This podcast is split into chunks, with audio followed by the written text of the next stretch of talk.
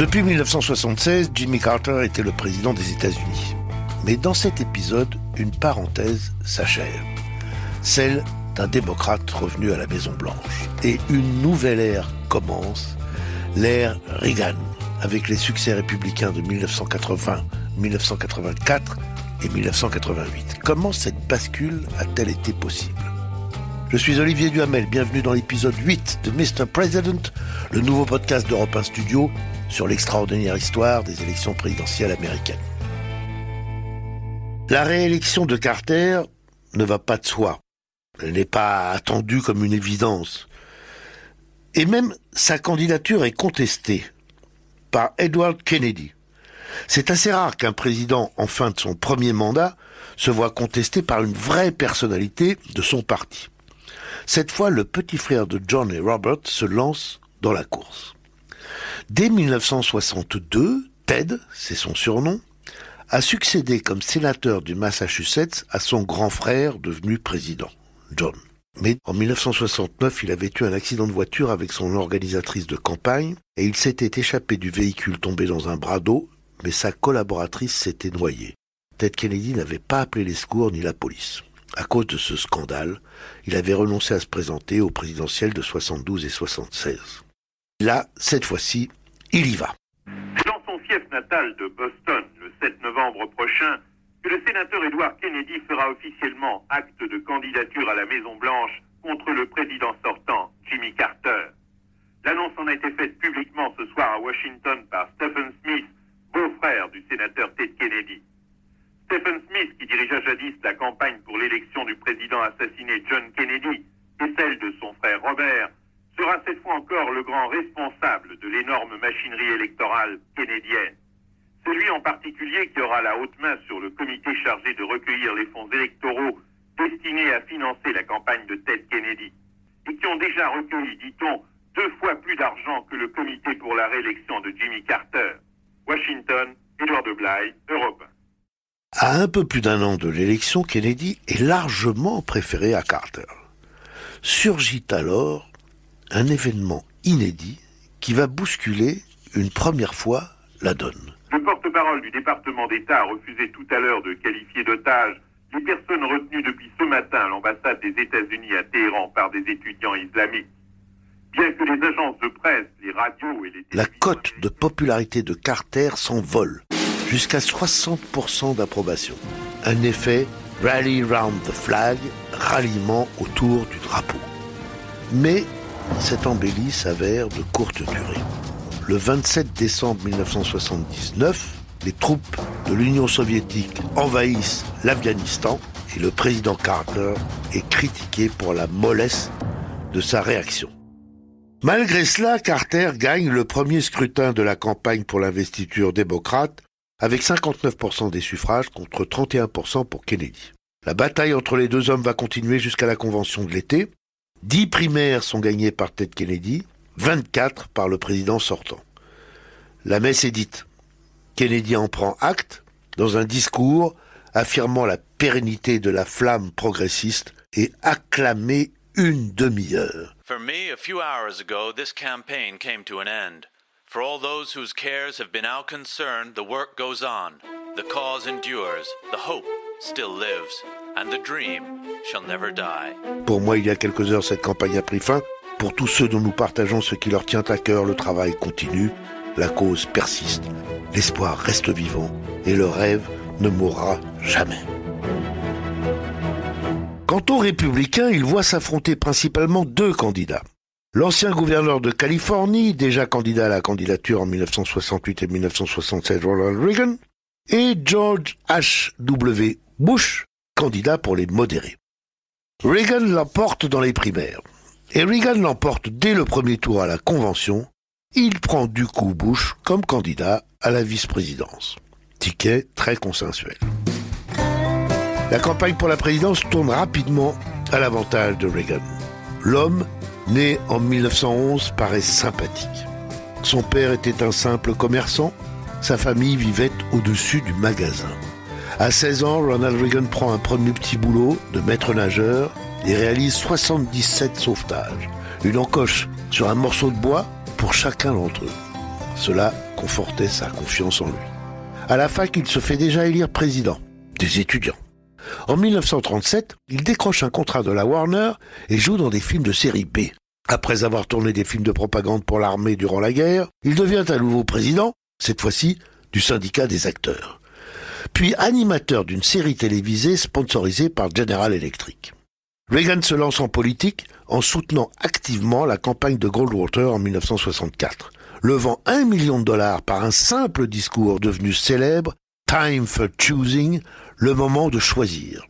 Élu gouverneur de Californie en 1966, opposé sans succès à la candidature de Nixon en 68, rival sans plus de succès de Ford en 1976, son heure est enfin arrivée.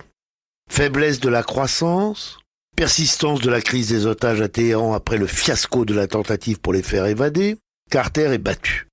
La chaîne de télévision NBC l'annonce dès 20h15 sur la côte Est et alors que l'on vote encore sur la côte Ouest. Reagan l'emporte dans 44 États, Carter seulement dans 6.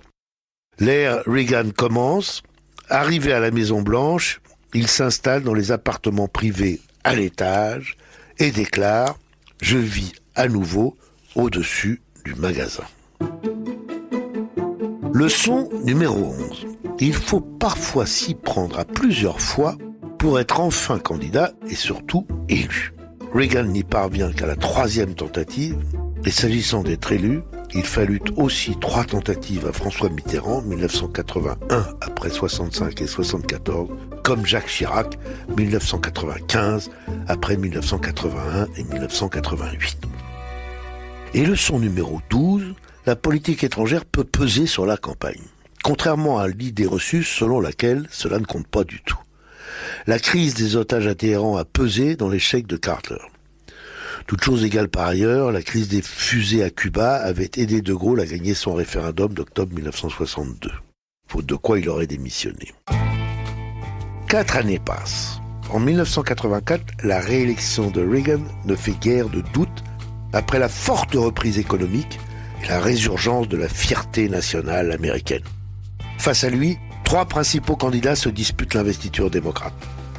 L'ex-vice-président de Carter, Walter Mondale, le pasteur noir Jesse Jackson et, peu connu, le sénateur du Colorado, le jeune Gary Hart. La convention se tient la mi-juillet à San Francisco. Mondale a presque la majorité absolue lorsqu'il y arrive, Grâce au super délégué du parti, il est élu dès le premier tour et choisit une femme pour la vice-présidence, Géraldine Ferraro, députée de New York, et c'est une grande première. Le président sortant ne pourrait être fragilisé que par son âge, 73 ans. Le camp de Mandel y fait subrepticement mais constamment allusion en évoquant ses vieilles idées. Une gaffe lors du premier débat à Louisville n'arrange pas ses affaires. Ici à Washington, dit-il, au lieu de Louisville, dans le Kentucky, où le débat donc se déroulait. Reagan, critiqué donc sur son âge implicitement, mais de plus en plus, se rattrape dans le débat suivant en déclarant Je ne vais pas faire de l'âge un enjeu dans cette campagne, je ne vais pas exploiter à des fins politiques la jeunesse et l'inexpérience. Même Mondale a rigolé et a admis ensuite que Reagan avait de cette façon évacué la question de l'âge. Le président sortant l'emporte haut la main, en tête dans tous les États sauf le Minnesota de Mondale, et obtenant près de 59% des votes populaires. Leçon numéro 13, une boutade peut mettre un terme à une attaque gênante. Reagan sut évacuer ainsi les critiques lancinantes sur son âge. De la même façon, en 1958, lorsque le général de Gaulle s'apprêtait à revenir au pouvoir, à une question lui demandant s'il respectait les libertés, il répondit pourquoi voulez-vous qu'à 67 ans, je commence une carrière de dictateur? Et d'une boutade, il écartait les critiques. Ce n'est pas tant son âge que la Constitution qui interdit à Reagan de solliciter un troisième mandat. En 1988, la question devient qui va succéder à Reagan? Les républicains doivent choisir entre le vice-président George H.W. Bush et le sénateur du Kansas Robert Dole et la bataille est plus disputée qu'on ne le croit au début. George H.W. Bush est le fils d'un sénateur républicain du Connecticut qui a fait fortune dans la finance.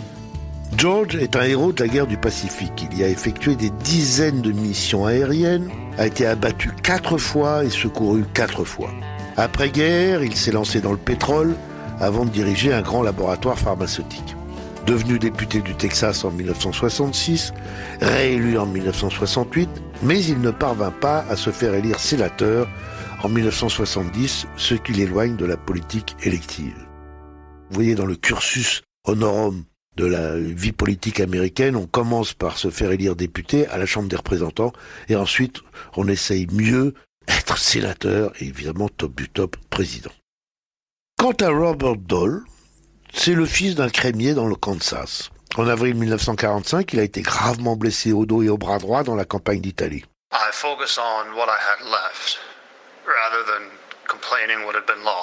Je me suis concentré sur ce qui me restait au lieu de me plaindre sur ce qui était perdu. Dole a été élu au Parlement du Kansas en 1950, député du Kansas au Congrès en 1960, sénateur en 1968, constamment réélu. Et voilà notre illustration du cursus politique classique de la base au sommet. En 1976, Ford le choisit comme candidat à la vice-présidence, mais c'est Carter qui a gagné. En 1980, il tente d'être désigné candidat à la présidence, mais c'est Reagan qui a gagné. Le voici donc en 1988, qui tente à nouveau sa chance. Le tout début se passe bien pour Dole. Il arrive en tête dans le caucus de l'Iowa.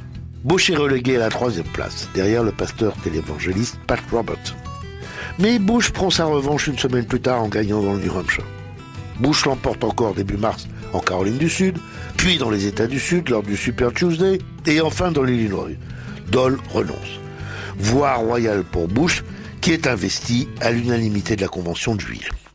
Les choses sont autrement laborieuses côté démocrate. En quête de renouveau, le parti est d'abord attiré par Gary Hart, révélé quatre ans plus tôt mais des rumeurs circulent selon lesquelles il aurait des relations extra-conjugales. Hart dément et précise au New York Times que si les journalistes le suivent, ils vont vite s'ennuyer.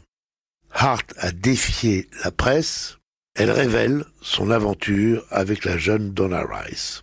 Le 8 mai 1987, un an et demi avant l'élection, Gary Hart est contraint de renoncer. Qui alors? Ted Kennedy? Il refuse. Bill Clinton, gouverneur de l'Arkansas? Trop tôt. Michael Dukakis, gouverneur du Massachusetts, se lance dans la course. La convention tenue à Atlanta le désigne dès le premier tour. Michael Dukakis est né en 1933, c'est le fils d'un immigrant grec devenu gynécologue. Il a fait de brillantes études, a été admis à la Harvard Law School, le Sciences Po américain.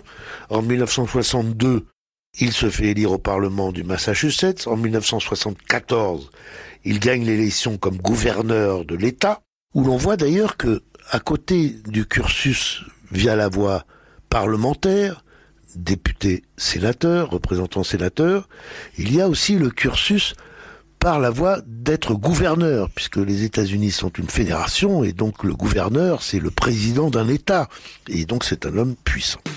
Bush fait son entrée en campagne sur l'économie avec une phrase qui deviendra célèbre. Read my lips, no new taxes. Lisez sur mes lèvres, pas de nouveaux impôts. Preuve qu'un message politique peut tenir en six mots. Le principal coup porté à Dukakis vient d'ailleurs. Il est par une vidéo, une publicité politique négative qui montre un meurtrier condamné à perpétuité, dénommé Willie Horton, échappé lors d'une sortie autorisée par la législation adoptée au Massachusetts.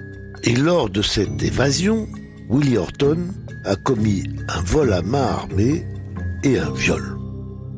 Ces publicités négatives interdites en France, comme toute publicité politique d'ailleurs à la radio ou à la télévision, produisent des effets ravageurs pour Dukakis. Les républicains le font passer pour complaisant à l'égard des criminels. Bush l'emporte très largement avec 53% des votes populaires et il gagne dans 40 États. L'ère républicaine continue. Leçon numéro 14. Une liaison extra-conjugale peut faire tomber un candidat. Gary Hart en fait la mère expérience en 1988, après avoir défié les médias. Vu chez nous, mais seulement aux élections municipales et vidéo porno à l'appui à Paris en 2020. Leçon numéro 15. Un spot publicitaire peut détruire un adversaire. En 1988, Dukakis subit ainsi les attaques sur son supposé laxisme judiciaire. Heureusement impossible en France où la publicité politique audiovisuelle est interdite.